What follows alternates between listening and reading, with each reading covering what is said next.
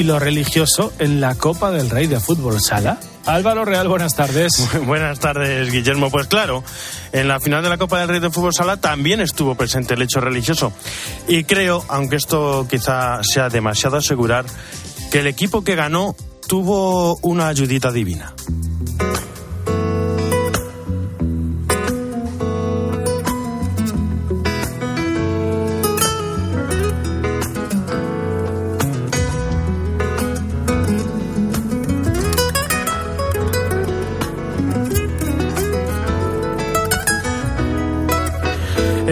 El Bishoker Mantequera es un equipo de fútbol sala de la segunda división española. Hace unas semanas hizo historia al imponerse a los todopoderosos clubes de primera y conseguir lo que nadie ha conseguido, ser campeón de la Copa del Rey de Fútbol Sala llegando desde la segunda división.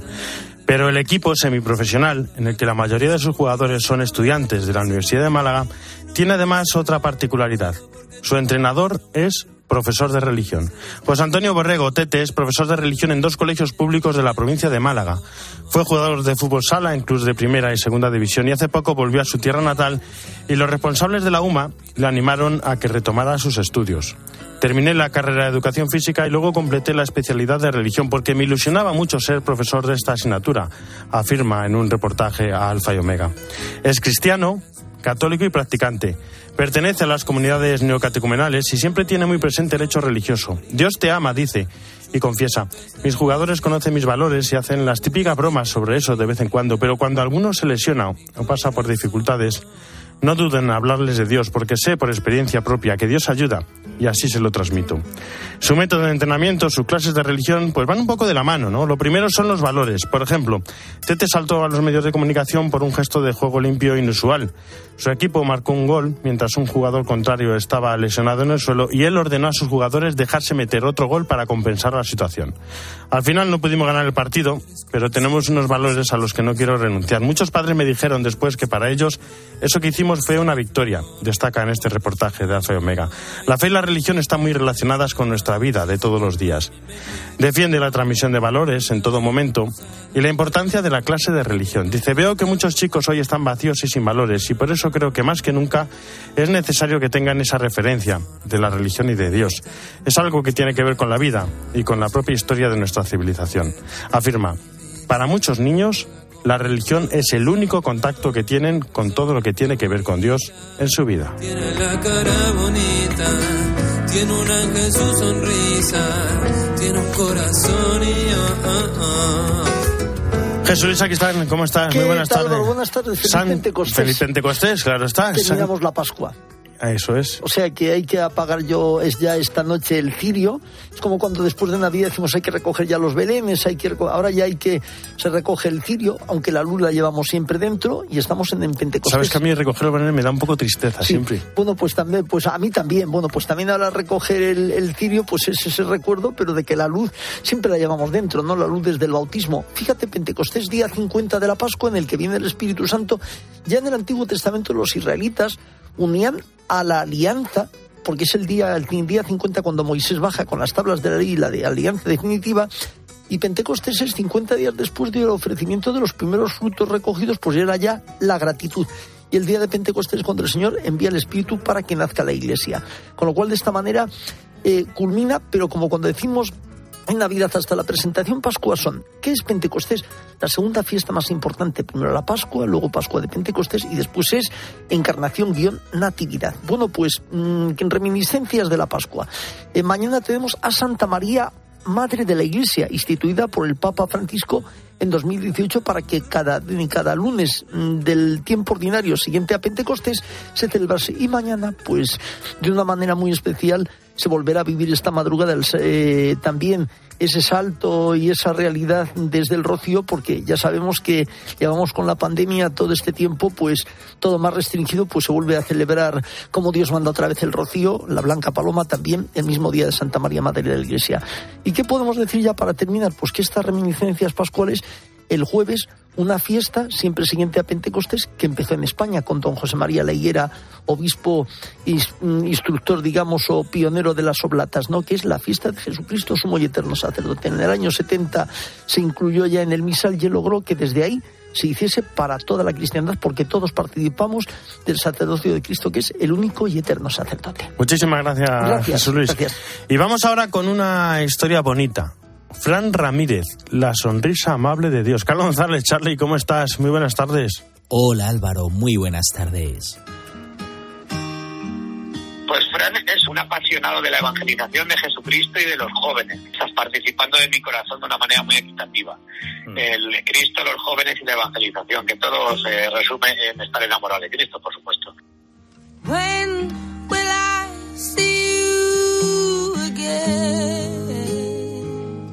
Cuando el fuego del Espíritu te abraza, ya no hay nada que probar ni que medir. Basta con acoger el amor y amar como Él ama, en silencios largos, con certezas delicadas y sin ecos de preguntas mudas.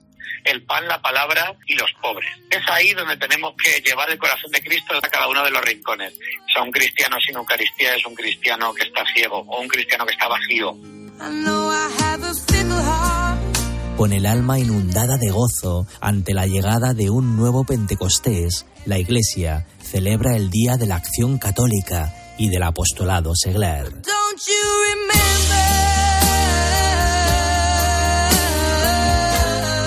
Una iglesia con unos laicos que quieren transmitir la alegría del amor de Cristo, si no lo hace de manera normalizada, ver de los pobres es imposible. Y hay que transmitir que la palabra de Dios es lo que salva.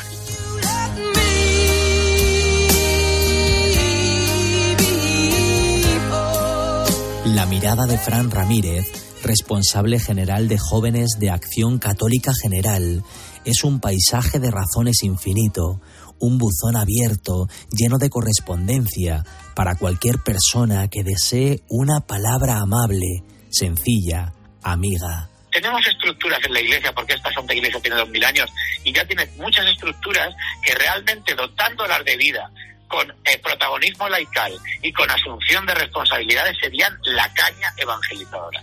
una voz especial para un momento clave que nos impulsa a descubrir la riqueza del laicado en la Eucaristía, un encuentro fundamental con Jesucristo, hecho vida en su cuerpo y en su sangre. sin excentricidades, pero con un ardor misionero y con un amor a Cristo de la leche, de la leche. O sea, desde la naturalidad siendo extraordinarios, transformadores del mundo de la mano de la fe. Su semblante irradia plenitud. No es un regocijo pasajero, figurado o sin sentido. Es, para quien le mira, un verdadero acto de amor. Es la hora de los laicos, lo primero porque los laicos son la mayoría del pueblo de Dios. Y no es una cuestión cuantitativa, es una cuestión de que cuanto más efectivos y gente al servicio tengas, más llegarás a ser eficaz en la evangelización. Los laicos son la mayoría del pueblo de Dios y por eso necesitan asumir responsabilidades porque llegaremos a más sitios si la asumen ellos, a más sitios llevando el amor de Cristo y la evangelización al corazón de la gente. La Iglesia tiene que ser samaritana y presencia del rostro de Dios, y los laicos están llamados de manera especial a encarnar ese amor, esa misericordia y ese imitar al buen samaritano en medio del mundo. pese a todo, la secularización y la tristeza que hay en este mundo por el COVID y por el no COVID, por la, la ausencia en el corazón de la gente de Dios, es el día para renovar y para decir, merece la pena ir para allá. El sueño de la sinodalidad nos interpela como iglesia y como laicado a estar en el corazón del mundo, encarnando el mensaje evangélico del amor, del perdón y de la misericordia, descansando en los ojos de Jesús de Nazaret, Toda acción pastoral nace de rodillas, pero te tienes que levantar. para encontrarse con Él, como nos enseña Fran, y para encontrarse con uno mismo. Solo así, el tiempo deja de importar, la soledad se convierte en un lamento mudo y el miedo desaparece para siempre. Es un regalo y lo tenemos que transformar en esa clave. Y si somos heridos y, y tenemos que volver a la Eucaristía, tenemos que volver al sacerdote, tenemos que volver a la oración, porque nos hemos partido el pecho por transmitir a Jesucristo, mereció la pena. When will I see you again? Muchas gracias, Charlie. Nos vamos a Roma a las 2 y 14, una hora menos en Canarias. Eva Fernández, ¿cómo estás? Buenas tardes. Muy buenas tardes, Álvaro. Feliz Pascua de Pentecostés.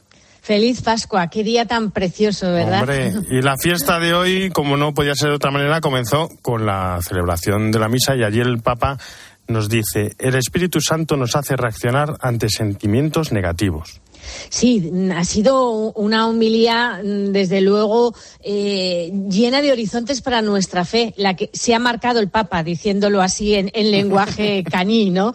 Pero, pero realmente ha sido fantástica. El Papa nos, nos ha recordado que no debemos desfallecer, porque ante los eh, problemas, las heridas, las preocupaciones que llevamos a, cuestas, mm, bueno, pues todo eso no se resuelve con consuelo fácil, sino que tenemos eh, que poner la confianza en el Espíritu Santo, ¿no? Que es el gran consolador, que puede transformar las heridas que nos queman por dentro, ¿no? En esta ceremonia que, como sabemos, eh, estuvo presidida por el cardenal decano de los cardenales, eh, Giovanni Battista Re, porque el Papa eh, hemos visto que sigue teniendo problemas de movilidad. el Papa, en la homilía que sí que la ha pronunciado, mm, nos ha, mm, nos ha animado a que en vez de recordar lo mal que nos va la vida a veces, recordemos que somos hijos amados de Dios. Y luego ha tenido una, una serie de consejos muy interesantes para la Iglesia en general, ¿no? Porque el Espíritu Santo también enseña a la Iglesia cuál es el camino que debe tomar. El Espíritu Santo es el autor de la división, anche de del chiasso, no? di un certo disordine. Pensiamo alla mattina di Pentecoste, no? Era una divisione di, di lingue, di atteggiamenti, este corte que, que, mm, eh, teníamos otro con la traducción, pero lo que, lo que nos va explicando que efectivamente el Espíritu Santo en la mañana de Pentecostés lo que, lo que hizo es que en lugar de, de causar unión, causó la división, porque hizo, como recordamos todos, que los apóstoles hablaran en distintas lenguas, pero fue precisamente esa aparente división la que, la que hizo que la Iglesia renaciera, porque, porque la Iglesia eh, lo, que, lo que tenemos que ofrecer a los demás, Álvaro, es abrir las puertas, abrir las puertas, no mantenerlas cerradas. Esta es la idea que nos quería transmitir el Papa, ¿no? Que, que realmente eh, la Iglesia no puede permitirse colocar muros, ¿no? Y el Espíritu Santo hoy en esta fiesta es una de las enseñanzas que nos trae a todos. Bueno, y luego viene el rezo del Regina Cheli, por cierto, el último, y el Papa dice una y otra vez, nos dice, bueno, nos dice y nos hace repetir a todos, ¿no? A la plaza de San Pedro, a todo lo que estamos viéndolo. Ven, Espíritu Santo, recuérdame a Jesús ilumina mi corazón. Y dice, venga, otra vez. Y dice, no soy otra vez. ha sido, ha sido genial, así hasta tres veces, ¿no? Ha sido un consejo muy bueno, ¿no? Porque el Papa nos explicaba que el, el Espíritu Santo es especialista en acortar las distancias, nos enseña a superarlas, Él es quien nos conecta eh, con la enseñanza de Jesús en, cada tiempo, en cada persona. Y, con Él, con el Espíritu Santo, las palabras de Cristo cobran vida hoy. O sea que vamos a escuchar este consejo del, del Papa Francisco. Francisco. Stiamo attenti di non diventare Estemos atentos para no convertirnos en cristianos desmemoriados. El remedio es invocar al Espíritu Santo. Hagámoslo a menudo, especialmente en los momentos importantes, antes de las decisiones difíciles. Cojamos el Evangelio en la mano e invoquemos al Espíritu. Podemos decir, ven Espíritu Santo, recuérdame a Jesús, ilumina mi corazón. Luego abrimos el Evangelio y leemos un pequeño pasaje lentamente y el Espíritu lo hará hablar en nuestras vidas nuestra vida. Creo que mm, poco más podemos añadir, Álvaro, ¿verdad? Repetir esta oración y, acordarnos de leer con más frecuencia el Evangelio. Y había otra cosa que tenía clara del Regina Cheli, vino después del, del, rezo, y es que el Papa estaba seguro que iba a hablar de los 100 días de la guerra de Ucrania. Estaba claro que tenía que estar presente un mensaje. Eh, sin duda, estaba clarísimo y, y, el Papa es que realmente a mí me ha impresionado, Álvaro, cómo ha recordado con fuerza que la guerra es la negación del sueño de Dios. Rinnovo l'appello ai responsabili delle nazioni. Renuevo el llamamiento a los responsables de las naciones. Por favor, no lleven a la humanidad a la ruina. Que se pongan en marcha negociaciones concretas y verdaderas para que cese el fuego.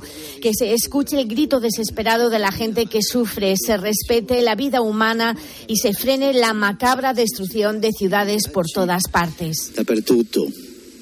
Y luego es importante, Álvaro, que el Papa también se ha acordado de Yemen, ¿no? Para que, porque hay otros conflictos, desgraciadamente, que están en marcha, ¿no? Y, y espera que esta tregua mm, que ha llegado suponga un paso adelante hacia la paz en un conflicto que ha causado, decía el Papa, una de las peores crisis humanitarias de nuestros días. Pues muchísimas gracias, Eva. A vosotros, prancho, buen prancho y que finalicemos muy bien esta gran fiesta de Pentecostés. Un abrazo. En mediodía, El espejo. Álvaro Real. Cope. Estar informado. La cuenta atrás para las elecciones andaluzas ha comenzado. Tenemos ambición por Andalucía. Soy la candidata de Andalucía. Si no estamos nosotros aplicando el sentido común. Para esconder su mala gestión y su... Y Carlos Herrera entrevista en Sevilla a los principales candidatos a presidir la Junta de Andalucía. En estas elecciones lo que se chequea es si el cambio que se ha producido en Andalucía, que a ojos de cualquiera es evidente, ver si eso es chequeado o no es chequeado por los andaluces. Este miércoles a las 9 de la mañana, la candidata de Vox, Macarena Olona, responde a las preguntas de Carlos Herrera. Síguelo también en vídeo en cope.es y en redes sociales.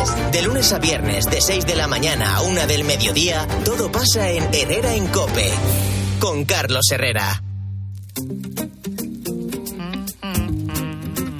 En mediodía, El Espejo. Cope. Estar informado.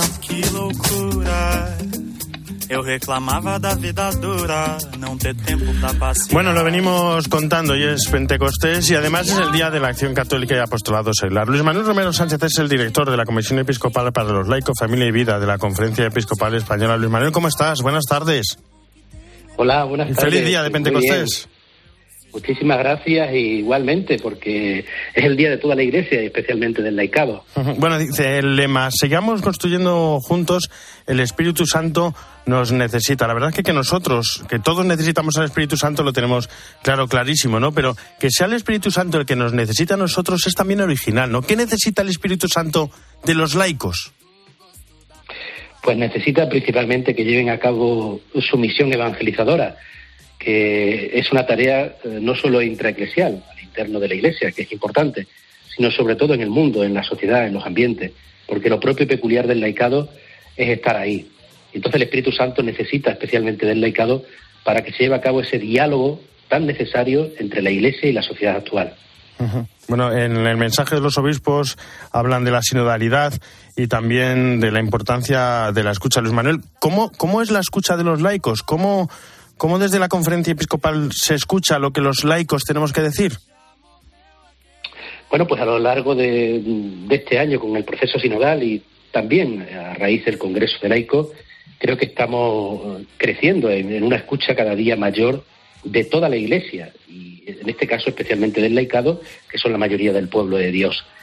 Ahora se trata de que esa escucha sea activa, es decir, que se tenga en cuenta también el- lo que dicen los laicos a la hora de la toma de las decisiones, que es un segundo paso que tenemos que ir dando poco a poco. Porque los laicos pedimos que se nos escuche, pedimos muchas cosas, pero luego, a la hora de la verdad, eh, nos ponemos en primer, en primer plano, es decir, nos damos cuenta de la importancia que tenemos dentro de la Iglesia.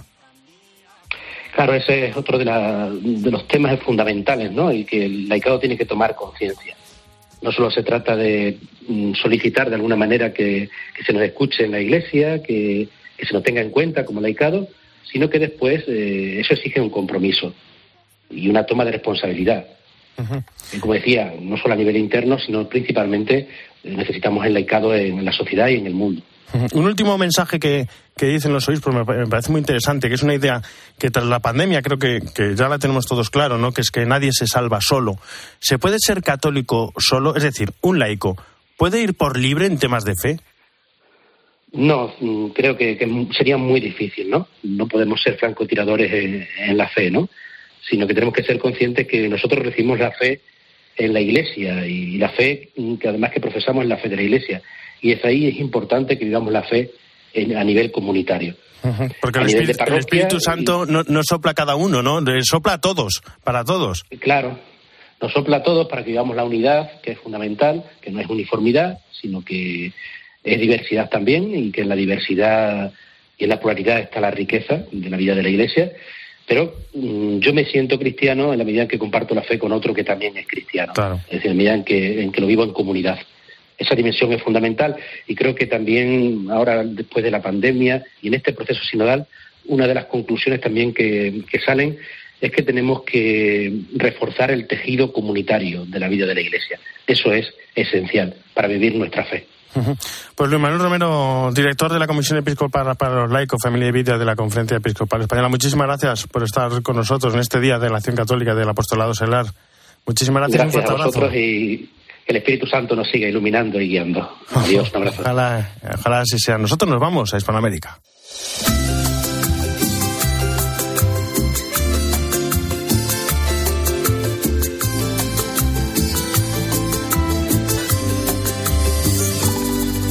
Decirte, mujer, que nuestro libro, antes de tú y yo nacer, ya estaba escrito. Ay, ¿cómo explicarte, mujer? Nos vamos hasta Buenos Aires. Esteban Pítaro, ¿cómo estás? Buenas tardes. Muy buenas tardes, Álvaro. Feliz Pentecostés. Feliz Pentecostés. Oye, cuéntame, ¿por dónde sopla el Espíritu Santo allá? ¿Por dónde y desde cuándo? Sopla desde, por lo pronto, desde que eh, nuestros mundos se encontraron, ¿no? La, la, historia de la evangelización de América es una historia del soplo del espíritu que hoy sigue haciendo nuevas todas las cosas por eso hoy te propongo un recorrido rápido en tres minutos de cinco siglos de historia, porque cinco siglos de historia tiene la Catedral de los Altos, la catedral dedicada al Espíritu Santo en la diócesis de Quetzaltenango, en Guatemala. Aunque el templo actual se remonte al siglo XX, la idea de venerar al Espíritu Santo en estas tierras data de 1532 con el recordado prelado Francisco Marroquín, el primer obispo de Guatemala. Fue esta la segunda iglesia abierta en Guatemala desde la cual se buscaba sobre todo anunciar el Evangelio a los pueblos los aborígenes, que el Espíritu Santo sople sobre ellos. Por supuesto, los terremotos de la región una y otra vez fueron demandando restauraciones, pero esto es lo interesante y casi catequístico, Álvaro. Se fueron superponiendo refacciones, innovaciones, pero el Espíritu sigue soplando y sigue necesitando a laicos, incluso al día de hoy, que colaboren con las nuevas reparaciones. La historia sigue, la historia no se acaba. Y el Espíritu Santo también sopla en estilos incluso arquitectónicos más modernos, por lo pronto al norte de México, en la diócesis de Nueva Laredo, se erige Álvaro una catedral dedicada al Espíritu Santo, mucho más moderna, que no tiene más de 40 años. Templo de concreto, con una torre central cubierta en vitral, con un retablo maravilloso dedicado al Espíritu Santo de Roca de Terres, con un sentido muy local que encarna en la iglesia de Laredo y de vuelta a la catequesis de los tiempos desde el templo en un Estado que padece la violencia por los compromisos asumidos desde el pueblo fiel que peregrina en la Catedral del Espíritu Santo, se le otorgó hace algunos años un reconocimiento al trabajo por la paz en la comunidad. El Espíritu Santo es mucho más que un templo, es motor de la paz en Nueva Laredo y necesita de los laicos, como decíamos con el obispo en la entrevista. Otro templo que también expresa distintas nuevas formas expresivas en la Catedral del Espíritu Santo en Yataí, monumento eh, maravilloso del Brasil con 12 torres de, torres de concreto que arropan una única nave, un espacio diseñado para que todos puedan ver y participar de la celebración en el altar, estén donde estén dentro de este templo dedicado al Espíritu Santo. Desde hace cinco siglos, Álvaro, en Guatemala, pero también hace apenas 30 años al norte de México, en Brasil, el Espíritu Santo motoriza, multiplica nuestra capacidad de anunciar, nos hace comprender y hablar nuevas lenguas, sigue innovando y motorizando la evangelización. Pues, eh, y que siga así, que siga así siempre. Esteban un fuerte abrazo, hasta la semana que viene. Feliz Pentecostés, un abrazo.